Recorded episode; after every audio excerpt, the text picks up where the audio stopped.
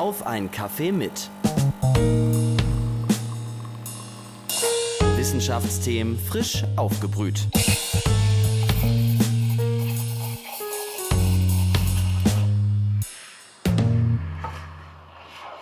Hallo und herzlich willkommen, liebe Hörerinnen und Hörer, zu einer neuen Ausgabe von Auf ein Kaffee mit, dem Wissenschaftspodcast der Universität Leipzig. Mein Name ist Elisabeth, ich bin Masterstudentin hier an der Uni Leipzig und in den kommenden Wochen nehme ich euch mit zu einem Kaffeeplausch zu unseren Dozentinnen und Dozenten. Ob Naturwissenschaft oder Geisteswissenschaft, hier bekommt ihr Wissenschaftsthemen frisch aufgebrüht. Heute begrüße ich einen regelrechten Stargast in unserer Sendung, denn er wurde voriges Jahr zu einem der 50 weltweit bedeutendsten aktiven Psychologen gekürt. Liebe Hörerinnen und Hörer, freut euch auf Professor Erich Schröger. Er leitet den Fachbereich Kognitive und Biologische Psychologie am hiesigen Institut und lehrt auch im Masterstudiengang Psychologie. Im Laufe seiner akademischen Tätigkeit hat er über 275 Fachartikel verfasst oder mitverfasst und war auch an über 20 Büchern beteiligt. Seine Forschungsschwerpunkte liegen im Bereich Wahrnehmung, Aufmerksamkeit und Gedächtnis. Hallo, Herr Professor Schröger, schön, dass Sie sich die Zeit für eine Tasse Kaffee genommen haben. Ja, hallo Elisabeth, danke schön für die Einladung und die freundliche Einführung. Ich sehe, Sie haben sich vorher schon schlau gemacht, mit wem Sie es zu tun haben. Wie trinken Sie denn eigentlich Ihren Kaffee? Ich trinke normalerweise den Kaffee im Büro ähm, ohne alles. Das ist sozusagen eher in, in kleinen Dosierungen wie ein Espresso und dann äh, äh, einfach schwarz.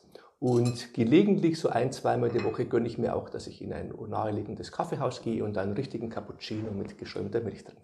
Das muss auch mal sein. Ja, bei der Bezeichnung kognitive und biologische Psychologie habe ich noch ein bisschen Verständnisschwierigkeiten. Mhm. Ich hatte jetzt das Gefühl, es ist eine Mischung aus Biologie, Psychologie und Neurowissenschaft. Was kann man sich denn eigentlich darunter vorstellen? Ja, also ich denke, da haben Sie den Nagel auf den äh, Kopf getroffen. Das wäre, glaube ich, eine gute äh, Lokalisierung dieser Disziplin.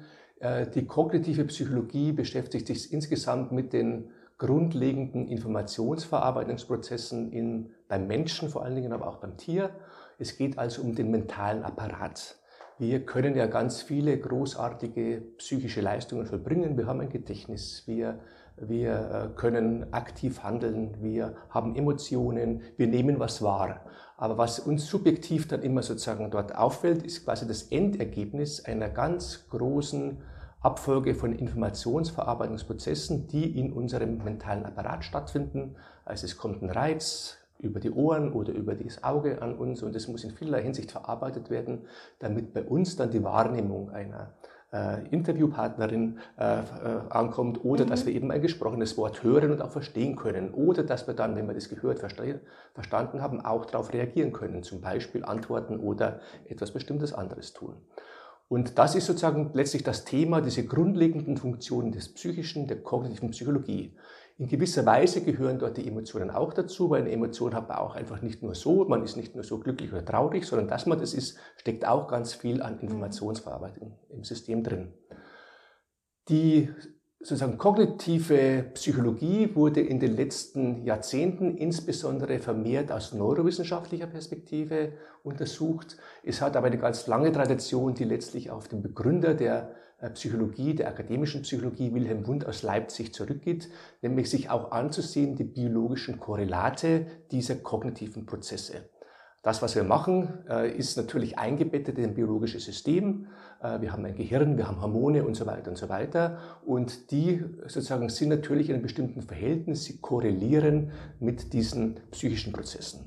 Mhm. Jetzt kann man sich lange streiten, was ist Henne und was ist Ei. Sozusagen ja. verursachen die, die biologischen Prozesse die psychischen oder umgekehrt die psychischen die biologischen. Ich würde sagen, beides ist richtig. Man kann aber auch beides unabhängig voneinander betreiben. Und die biologische Psychologie gibt sich aber die Mühe, beides miteinander zu vergleichen. Kognitive Psychologie wäre auch ohne diesen biologischen Psychologieanteil möglich, aber in den letzten Jahren ist eben zunehmend ein Trend, dass man das auch mit berücksichtigt. Okay, Sie stellen also so einen Zusammenhang her zwischen den biologischen Prozessen im Körper und der Psyche. In einem Teil meiner Forschungsarbeit. Aber ich bin natürlich kein Biologe, sondern ich bin mhm. Psychologe und meine Studierenden sind größtenteils auch äh, künftige Psychologinnen und Psychologen und weniger, aber auch zu einem kleineren Anteil natürlich auch Biologinnen und Biologen. Und was macht den äh, Forschungsbereich so spannend für Sie? Der Forschungsbereich ist aus verschiedenen Gründen spannend, weil nämlich diese Basisfunktionen eine ganz wichtige Rolle in unserem täglichen sozusagen Leben und Erleben als Mensch sind. Sozusagen mhm. Wir tun alles vor diesem Hintergrund.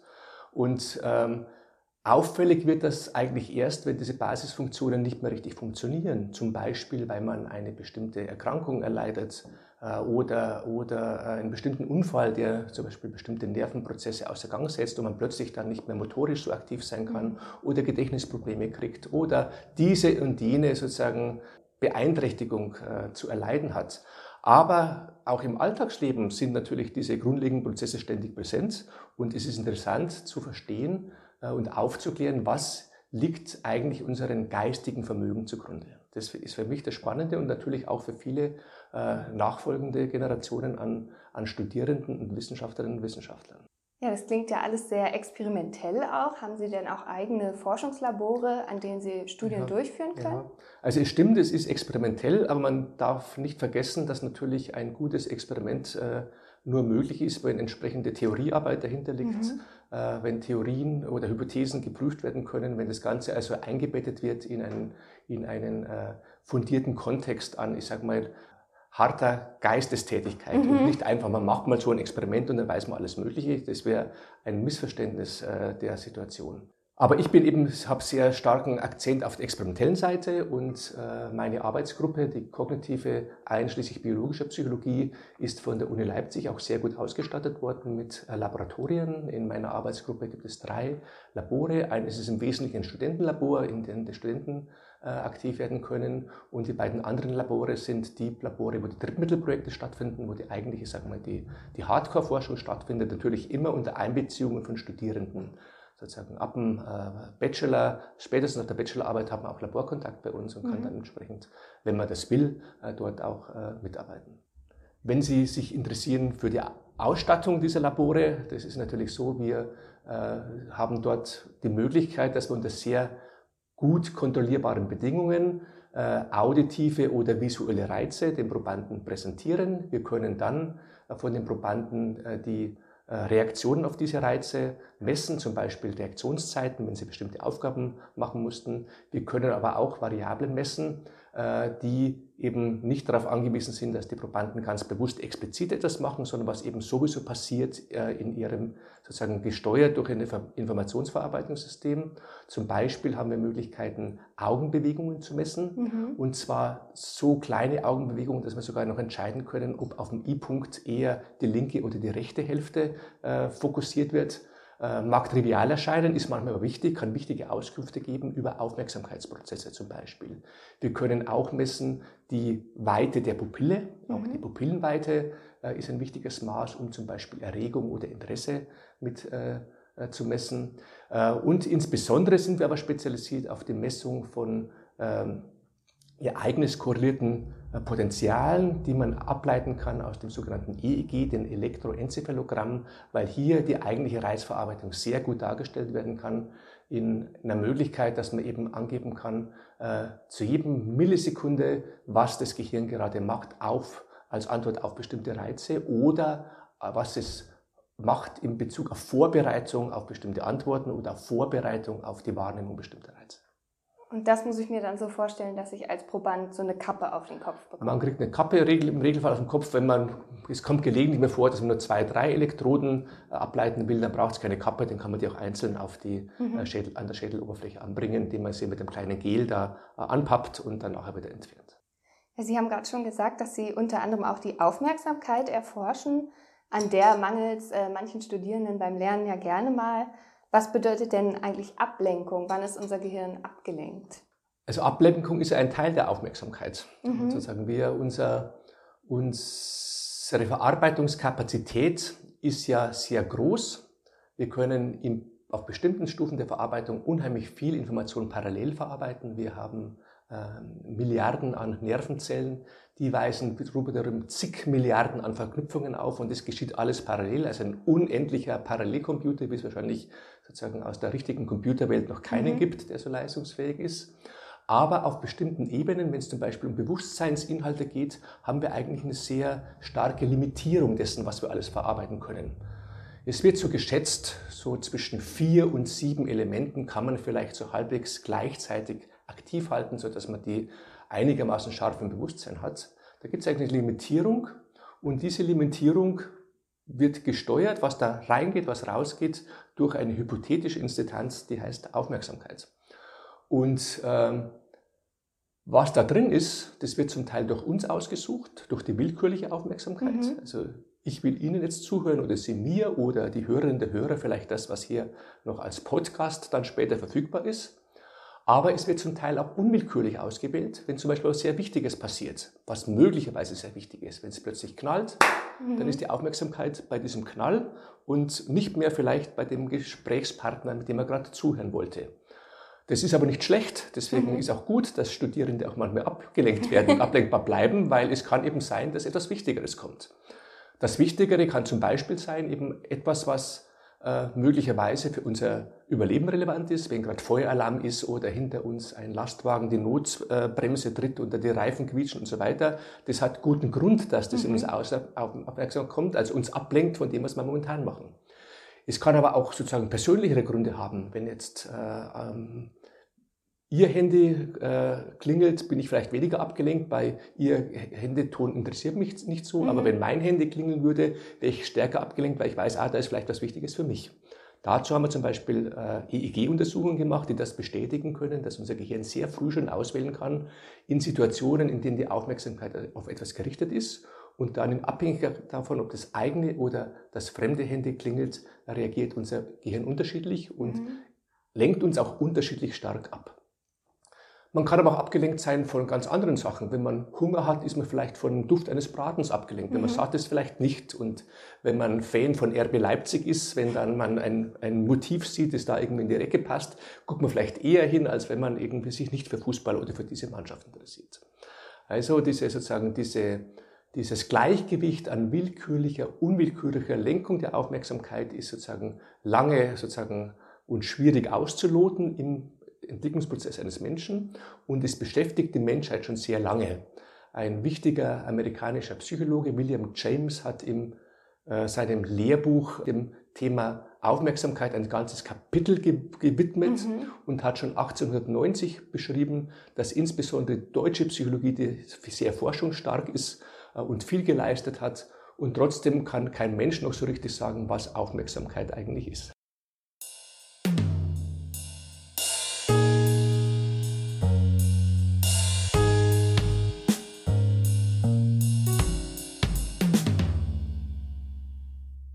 Einer Ihrer Forschungsschwerpunkte ist ja die auditive Wahrnehmung. Mhm. Dabei geht es also um alles, was wir über unseren Hörsinn wahrnehmen. Besonders gelobt wird ja Ihre Studie zur prädikativen Modellierung in der auditiven Informationsverarbeitung. Mhm. Das ist ein ganz schöner Zungenbrecher, klingt ganz schön kompliziert. Äh, können Sie mir und unseren Hörern und Hörerinnen mal ganz einfach runterbrechen, was Sie da erforscht haben und was Sie da rausgefunden haben? Das kann ich gerne versuchen. Ich will aber vielleicht das noch mal in Kontext äh, stellen dass sozusagen in den Lehrbüchern und vielleicht zum Teil in den Benamsungen der einzelnen Professuren wird sehr oft sehr stark unterschieden. Es gibt die auditive Wahrnehmung, es gibt die visuelle Wahrnehmung oder es gibt die Wahrnehmung und es gibt das Gedächtnis und es gibt äh, die Intention oder das Wollen. Das wird in separaten Kapiteln oder Vorlesungen behandelt. Aber eigentlich ist das Ganze untrennbar miteinander mhm. vermischt. Also man kann das gar nicht so trennen, aber irgendwo muss man anfangen und deswegen trennt man das und dadurch kommen so Spezialisierungen raus, die aber in gewisser Weise ein klein wenig künstlich sind, insoweit sie nur einen Ausschnitt des Ganzen betrachten und dann oft vergessen, dass eigentlich eine große Durchlässigkeit, Interaktion mit den verschiedenen, nennen wir es mal, Vermögen des Psychischen bestehen. Also eigentlich sollte man sehr viel mehr auf die Interaktion dieser verschiedenen Sinne bei der Wahrnehmung oder mit verschiedenen psychischen Funktionen sich beschäftigen. Aber es ist richtig, ich habe mich so normal spezialisiert unter anderem auf die auditive Informationsverarbeitung.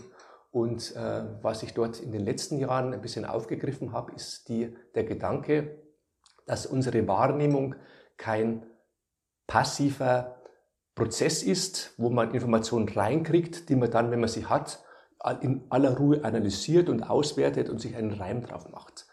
Und im Auditiven ist es vielleicht ganz besonders prägnant. Man kann sich das an verschiedenen äh, Situationen vergegenwärtigen.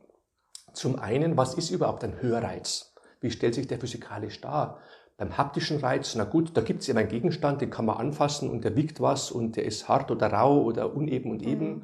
Beim visuellen, da sieht man auch im Regelfall, ist eben da die Kaffeetasse oder der Interviewpartner äh, oder vielleicht auch eine Mücke, die vorbeifliegt, aber da ist doch irgendwas materialisiert, was einfach so da ist. Mhm. Wie ist es im Auditiven? Das ist nicht so. Da gibt es einen Gegenstand, der vibriert, zum Beispiel äh, im Mundapparat, äh, die Zunge und die, der Kehlkopf und so weiter. Und der, was macht der? Durch, dadurch, dass er vibriert, verdrängt er Luftmoleküle und dadurch entstehen Zonen, in denen Luftmoleküle hochgepackt sind.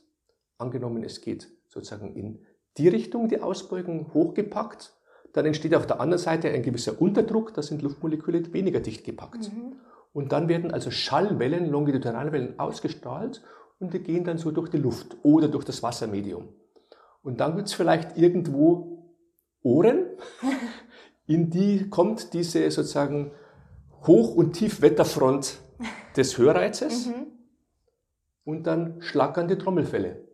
Die Trommelfälle führen dann dazu, dass im Innenohr ein Flüssigkeits sozusagen gefülltes System sich ebenfalls bewegt. Also dort geht Flüssigkeit, bewegt sich vor und zurück. Und dieses Vor- und Zurückbewegen der Flüssigkeit führt dazu, dass Haarzellen im Innenohr abgebogen werden. Die, sozusagen, die schwingen so mit wie Schlingpflanzen, wenn das Wasser sich bewegt. Und dieses Abbiegen der Schlingpflanzen, das kann dann letztlich Aktivitätssignale in Nervenzellen auslösen. Dann werden also Signale in Nervenzellen ausgelöst. Äh, die Flüssigkeit schwingt in eine Richtung, in die andere Richtung, die eine Richtung. Und das passiert ungefähr je nach Vibrationsgeschwindigkeit, die misst man im Herz, zwischen 500 und 15.000 Mal pro Sekunde.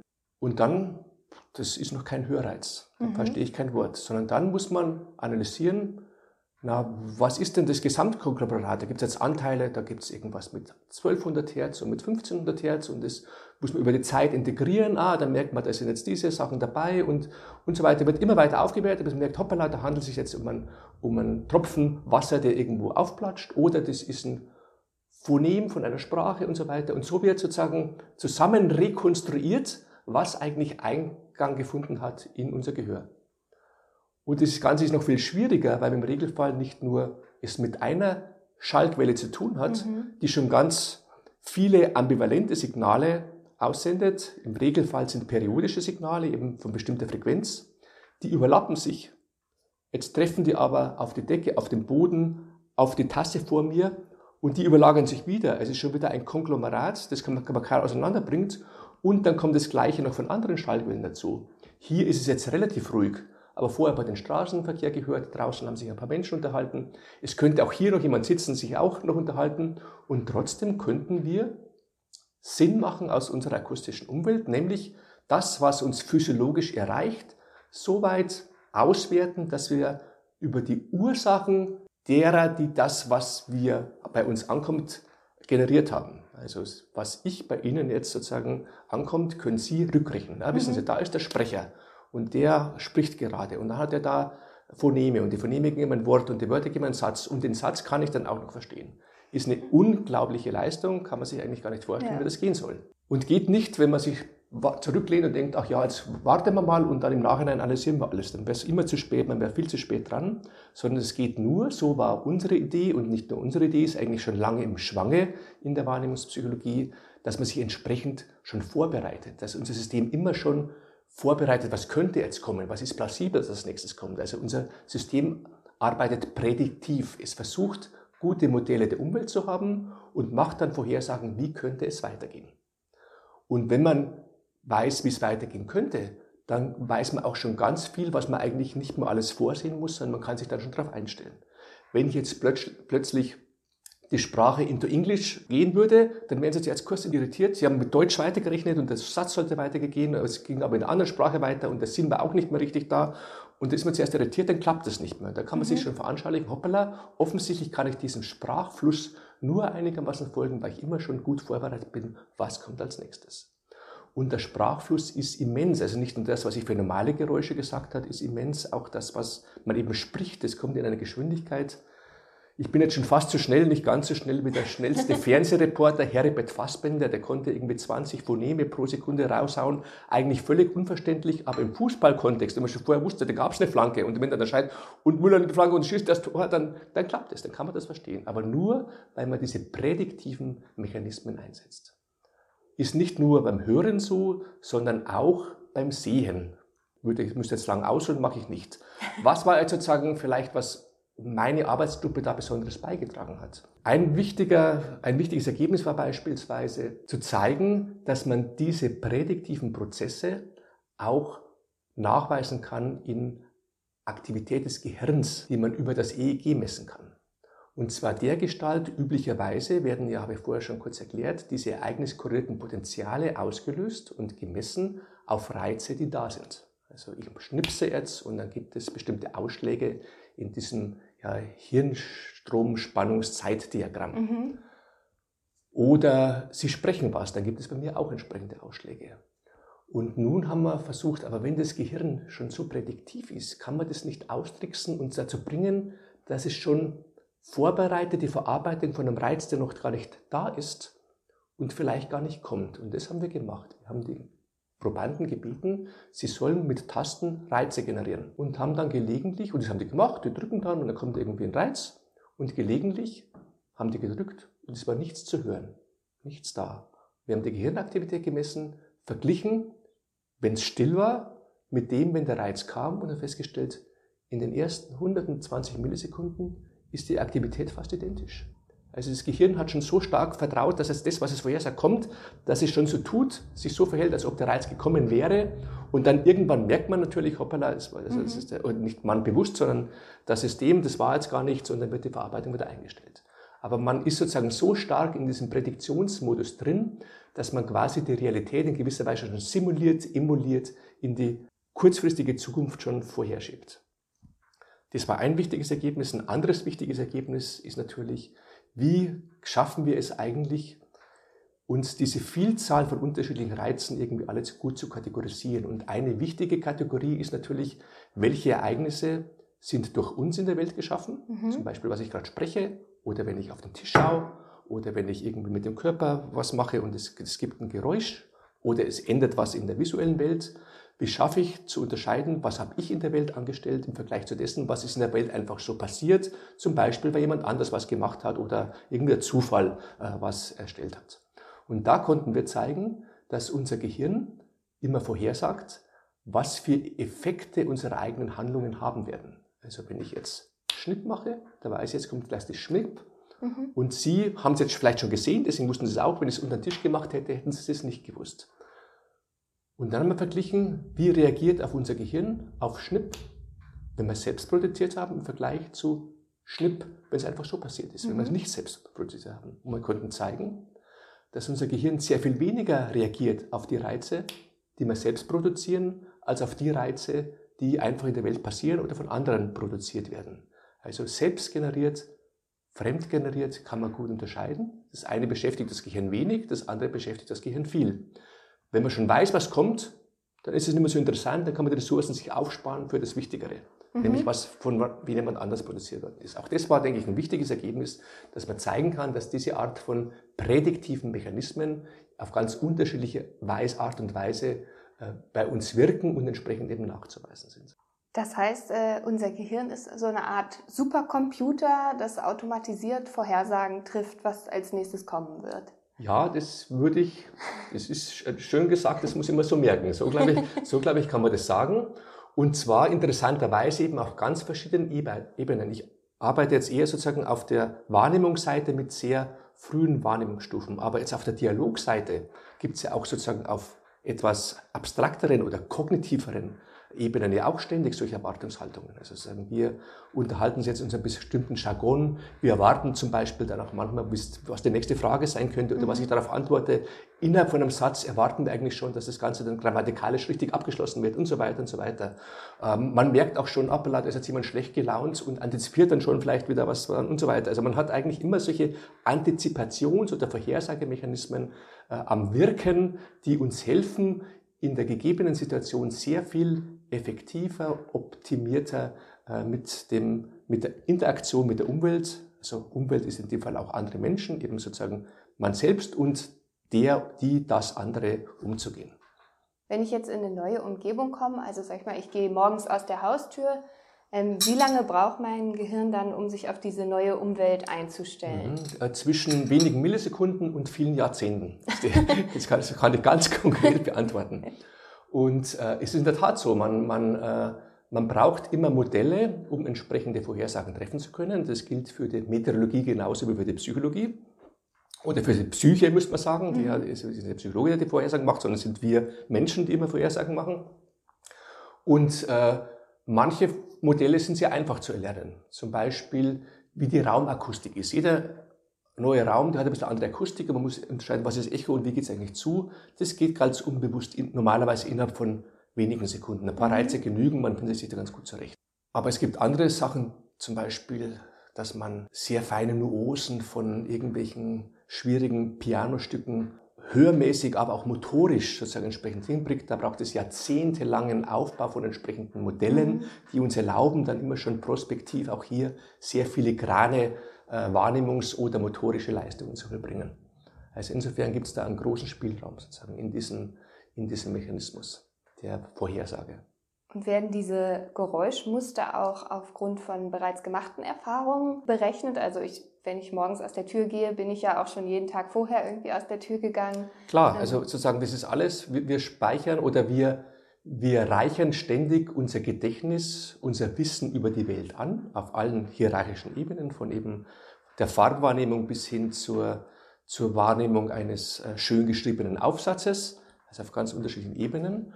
Und zwar nicht in dem Sinn anreichern, dass wir da einfach passiv das alles einspeichern, wie es ein Computer machen würde, sondern wir passen das ja ständig an, an das, was schon da ist und bauen es entsprechend um und können das dann nutzen, um bessere Vorhersagen zu machen, was dann in unserer Umwelt so geschieht, damit wir uns effektiver damit auseinandersetzen können. Also es geschieht immer, es geschieht auf allen Ebenen, aber es ist eben kein, kein einfach passives Anreichern, sondern aktives Konstruieren, Umkonstruieren des Ganzen.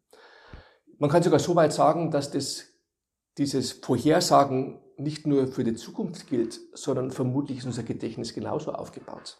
Unser Gedächtnis vorhersagt dann quasi die Vergangenheit. Die ist ja auch, auch, oft nie so gewesen, wie es wir erinnern, sondern mhm. man macht ja die Erinnerung irgendwie plausibel und passt es ein in eine Biografie und, und kann das dann wieder sozusagen entsprechend stimmig gestalten. Mhm. Also hier ist sozusagen, glaube ich, ein prinzipieller Mechanismus unserer Informationsverarbeitung angesprochen, der letztlich diese komplexen äh, Anforderungen einigermaßen zu meistern erlaubt. Wenn ich jetzt in der Bibliothek sitze, nehme ich ja auch so das Blättern und Rascheln mhm. im Hintergrund vielleicht gar nicht so wahr, ähm, weil das ja auch wie kontinuierlich ist. Ich, ich nehme mal an, dass sich mein Gehirn daraus so ein Muster baut. Mhm. Aber wie kann es sein, dass mich das manchmal gar nicht stört und manchmal total ablenkt? Das ist eine gute Frage. Also ich sage mal jetzt aus, aus meiner Sicht sozusagen, was am, am konsistentesten wäre mit meinem Forschungsansatz, mit meinen Theorien, wäre, man hört irgendwas und das merkt man am Anfang. Oder man fühlt irgendwas auch körperlich. Zum Beispiel im Pferd im Auto und dann machen, das Motor macht, der Motor macht ein Geräusch, der Reifen macht ein Geräusch und das merkt man und plötzlich nimmt man das nicht mehr wahr. Mhm. Man nimmt es erst dann wahr, wenn sich der Bodenbelag ändert. Dann klingen die Reifen anders. Oder wenn das Benzin ausgeht oder der Motor irgendwie defekt wird, dann klingt der Motor anders. Und diese Veränderung fällt einem sofort auf. Und man denkt, hoppala, ist jetzt was los? Und dann merkt man, ah, nee, der Bodenbelag hat sich geändert. Oder irgendwas ist da mit dem Motor, ich halte besser an. Mhm. Also das wäre sozusagen das, was das Modellieren uns erlaubt. Man kann das, was man schon kennt, braucht man nicht mehr weiter verarbeiten und es fällt erst das auf, was man nicht kennt und das ist dann möglicherweise wichtig, das muss man ins Modell integrieren und man muss vielleicht sich entsprechend danach verhalten. Ihre Situation spielt es aber auf die Sache an, ach, das nervt ständig, dieses Motorgeräusch. Man kann mhm. sich nicht mehr davon, richtig davon trennen. Das habe ich wissenschaftlich nicht untersucht. Okay. Und ich habe jetzt auch ad hoc keine sehr gute Theorie dazu, warum mhm. das so ist. Wir haben uns aber schon oft über dieses Phänomen unterhalten. Sozusagen ein typisches Beispiel, die klickende Uhr an der Wand. Ja, genau. Die ist manchmal, macht die gar nichts. Und manchmal kann man deswegen sogar nicht mehr einschlafen, mhm. ob es wirklich ein leises, obwohl es wirklich ein leises Klicken ist. Und da kann man sich natürlich jetzt viel zurechtreimen, aber so richtig äh, gut theoretisch einbetten oder gar empirisch untersucht, habe ich mit einem meiner Arbeitsgruppe nicht. Ich glaube, es gibt dazu Forschungen, da bin ich aber nicht so firm drin. Man könnte sich natürlich vorstellen, dass einem da auch sozusagen das eigene Aufmerksamkeitssystem einen Streich macht. Dass nämlich sozusagen, obwohl es eigentlich nicht vorgesehen ist, man doch diesem Ding dann mehr Aufmerksamkeit widmet und das sich dann in irgendeiner Weise perpetuiert, äh, bis man sozusagen wieder es schafft, sich durch was anderes ablenken mhm. zu lassen. Und dann ist vielleicht da wieder sozusagen, äh, kann es nicht so leicht vorkommen. Der eben schon erwähnte psychologische Autor William James, der sozusagen im, um 1890 das Buchkapitel über Aufmerksamkeit geschrieben hat, hat dafür auch ein schönes Beispiel, Beispiel gegeben, genau umgekehrt. Es kann mich auch so sein, dass ganz kleine Geräusche überhaupt nie auffallen. So ein kleines Klopfen kann vielleicht nie nerven. Und dann sagt er aber, wenn das aber als Signal äh, gemacht war, dass der Liebespartner der Geliebten am Fenster gibt, damit mhm. er jetzt da ist, dann kann es sein, dass man sofort sehr hellwach wird und das dann bemerkt. Also sagen, es gibt da in beide Richtungen, kann sozusagen etwas Unwichtiges tatsächlich nicht beachtet werden, unwichtig sein, oder es kann etwas sehr kleines, minimales Geräusch oder minimaler Reiz auch sofort als sehr wichtig und bedeutsam erkannt werden, weil er eben vorher als solche vereinbart worden ist oder aus irgendeinem Grund für unser System als bedeutsam erschlossen ist. Also Bedeutsamkeit kann immer was Neues sein, aber Bedeutsamkeit kann auch was sein, was in bestimmte Kategorien fällt, die unsere Motive ansprechen, die unsere Interessen ansprechen, die unsere momentanen physiologischen Bedürfnisse ansprechen, wie der Geruch eines Bratens mhm. und so weiter, sozusagen, so dass hier eine, eine Gemengelage aus ganz unterschiedlichen Konstellationen vorliegt, die dann, so meine Hypothese, auch dazu führen können, dass eben die, die tickende Uhr einen manchmal nervt, im Regelfall aber nicht nervt.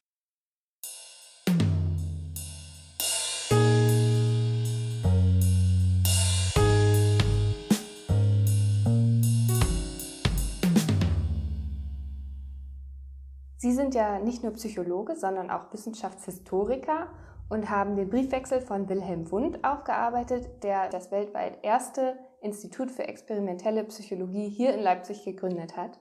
Ähm, welche Spuren hat Wundt denn hinterlassen und was okay. fasziniert Sie daran so? Okay. Also ich bin kein gelernter Historiker, das mhm. muss man auch klarstellen, sondern ich habe im Laufe meiner, meiner äh, sozusagen wissenschaftlichen äh, Karriere mich zunehmend damit beschäftigt interessanterweise auch auf Anregung des damaligen Rektors der Universität Leipzig, Professor Biegel, der war ein Neurowissenschaftler und ich habe mit dem mal verhandelt über Möglichkeiten meines Bleibens in Leipzig, als ich äh, Rufe an andere Universitäten gehabt mhm. hat und da sind wir uns irgendwie sehr sozusagen ins Gespräch gekommen und dann meinte er, er würde sich sehr freuen, wenn ich bleiben würde. Und ihm wäre ganz besonders wichtig, wenn die Leipziger Psychologiegeschichte ein bisschen Betreuung fände mhm. oder weiter fände. Die war ja schon sehr gut äh, betreut, äh, auch in den Zeiten vor mir. Und das hat mein Interesse geweckt. Und dann habe ich da ein bisschen äh, mit der Kollegin Meischner-Metke und der Kollegin äh, Kästner aus der medizinischen Fakultät äh, mich beschäftigt. Dann haben wir Forschungsanträge gestellt und dann konnten wir Mitarbeiter anstellen, die dann die eigentliche Arbeit geleistet haben, zum Beispiel diese Briefe ausgewertet haben. Mhm. Das war dann so erfolgreich, dass es später übernommen worden ist von der äh, Universitätsbibliothek und dort von sehr kompetenten sozusagen Personen, die auch in Bezug auf die Geschichte weiterentwickelt worden ist. Und äh, wir haben uns sozusagen beschäftigen uns immer noch damit, weil das noch lange nicht äh, sozusagen alles aufgearbeitet ist, was da aufzuarbeiten gilt. Wir haben jetzt die Briefe zugänglich gemacht. Man kann die jetzt online alle lesen äh, noch nicht alle also digitalisiert, dass man die sozusagen sieht, aber noch nicht alle transkribiert. Mhm. Das heißt, zum Teil hat man es mit sehr unleserlichen Handschriften zu tun. Es ist sehr mühevoll, die zu lesen, aber zumindest in Stichworten sind sie schon erschlossen. Man kann automatisch suchen nach bestimmten Begriffen und kann dann schon ganz interessante Ergebnisse zeitigen. Es ist richtig, Wilhelm Wundt hat das weltweit erste Institut für experimentelle Psychologie gegründet. Zuerst als Privatinstitut mit eigenen Ressourcen und später wurde es dann übernommen als universitäres Institut mit eigenem Etat, Räumlichkeiten und Personal. Und es gab auch vielen Universitäten in Deutschland, war so um die Zeit, ging schon langsam los. Aber Wundt hatte das Glück, er war der Erste. Und er steht jetzt in allen Lehrbüchern der Geschichte der Psychologie. Nicht unverdient, weil er eben nicht nur dieses Institut gegründet hatte, sondern das ist eigentlich ein Symbol dafür, dass Wundt hervorragende Nachwuchswissenschaftlerarbeit betrieben hat. Er hat in seiner Karriere an die 200 Doktoranden erfolgreich probiert. Interessanterweise auch eine oder zwei Doktorandinnen. Damals war die Universität mhm. eine reine Männerdomäne. Wundt war da sehr aufgeschlossen gegenüber wissenschaftlichen Karrieren von Frauen und hat damit sozusagen die Psychologie in die Welt propagiert, weil nämlich viele Wissenschaftler aus den USA, aus Russland, aus Ungarn äh, nach Deutschland, nach Leipzig zum Wund kamen, hier äh, Psychologen geworden sind und dann später in ihre Heimuniversitäten zurückgegangen sind, dort eigene psychologische Institute gegründet hatten.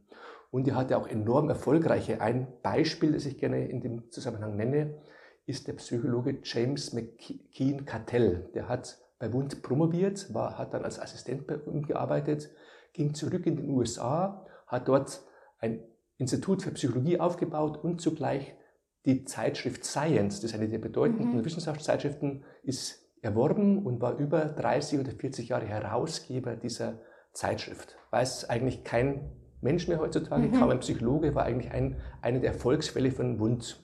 Und dadurch ist Wundt eben sehr bekannt geworden. Gründung des Instituts, viele bedeutende Wissenschaftler ausgebildet, die da natürlich mit zu ihm Bezug nahmen. Und er hat natürlich auch gute psychologische Theorien gehabt und insbesondere in Grundlagenfragen, zum Beispiel, was macht eigentlich das Besondere der Psychologie aus im Gegensatz zu anderen Wissenschaften?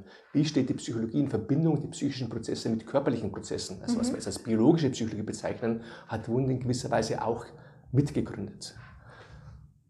Und wie war jetzt nochmal Ihre Frage? Ja, also ich sehe schon, ähm, man könnte sozusagen sagen, dass Leipzig auch die Wiege der modernen Psychologie ist. Ähm, spürt man es, es ist nicht nur Wund, es sind natürlich auch insbesondere Fechner in dem Zusammenhang mhm. zu nennen, der sozusagen ein ganz bedeutender Physiker war, erster Direktor des Instituts für Physik in Leipzig und dann später sich mehr der Psychologie zugewandt hat. Der war quasi wenige Jahrzehnte vor Wund schon aktiv und mhm. mindestens für die Psychologie genauso bedeutsam. Und dann gab es noch andere Leipziger, äh, die sich auch in der Psychologie verdient gemacht haben. Äh, neben äh, Fechner ist es auch Weber, äh, der Physiologe und Anatom, mhm. hier zu erwähnen und noch andere in der Geschichte bislang. Aber Mund ist sozusagen das schöne Symbol, wo man das alles zusammenfassen kann als Schmelztiegel mhm. der weltweiten Psychologie. Und äh, spürt man davon heutzutage auch noch was, dass Leipzig so ein starker Standort für die Psychologie ist? Man spürt es in verschiedener Weise. Man spürt es zum einen daran, dass äh, das Leipziger Psychologische Institut ist nicht sehr groß, aber hat einen sehr guten Ruf, national und international. Das Ganze wird aber nochmal auf eine ganz andere Ebene gehoben, wenn man bedenkt, dass in Leipzig zwei große Max-Planck-Institute sind, die maßgeblich auch von Psychologinnen und Psychologen als Direktorinnen und Wissenschaftler sozusagen geführt äh, werden oder dort, die dort aktiv sind. Das eine ist das Max-Planck-Institut für evolutionäre Anthropologie. Dort gibt es große psychologische Abteilungen. Und das andere ist das Max-Planck-Institut für Kognitions- und Hirnforschung. Auch hier mhm. ist sozusagen, sind hunderte von Wissenschaftlern psychologisch aktiv. Und sogar unser drittes Max-Planck-Institut äh, für Mathematik in den Naturwissenschaften hat auch psychologische Anteile. Mhm. Und wenn man das äh, alles zusammenwirft in einen Topf, könnte man sagen, dass dass die Leipziger Psychologie schon ein Headquarter ist mhm. weltweit. Mhm. Inzwischen gibt es sogar wichtige psychologische Ansätze in anderen Instituten, zum Beispiel Umweltforschungszentrum, wird zunehmend auch sozusagen klar, dass man auch mit psychologischen, soziologischen äh, Momenten, Aspekten vielleicht auch gute Umweltforschung und Umweltpolitik betreiben kann.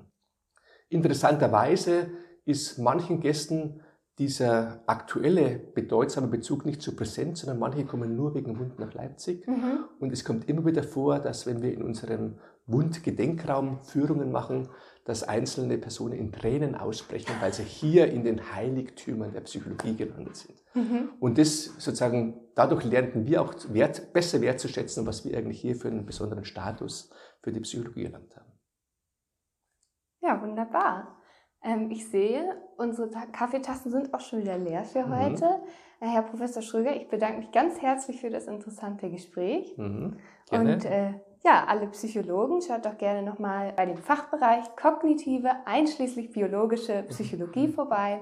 Und wir hören uns das nächste Mal, wenn es wieder heißt, auf einen Kaffee mit.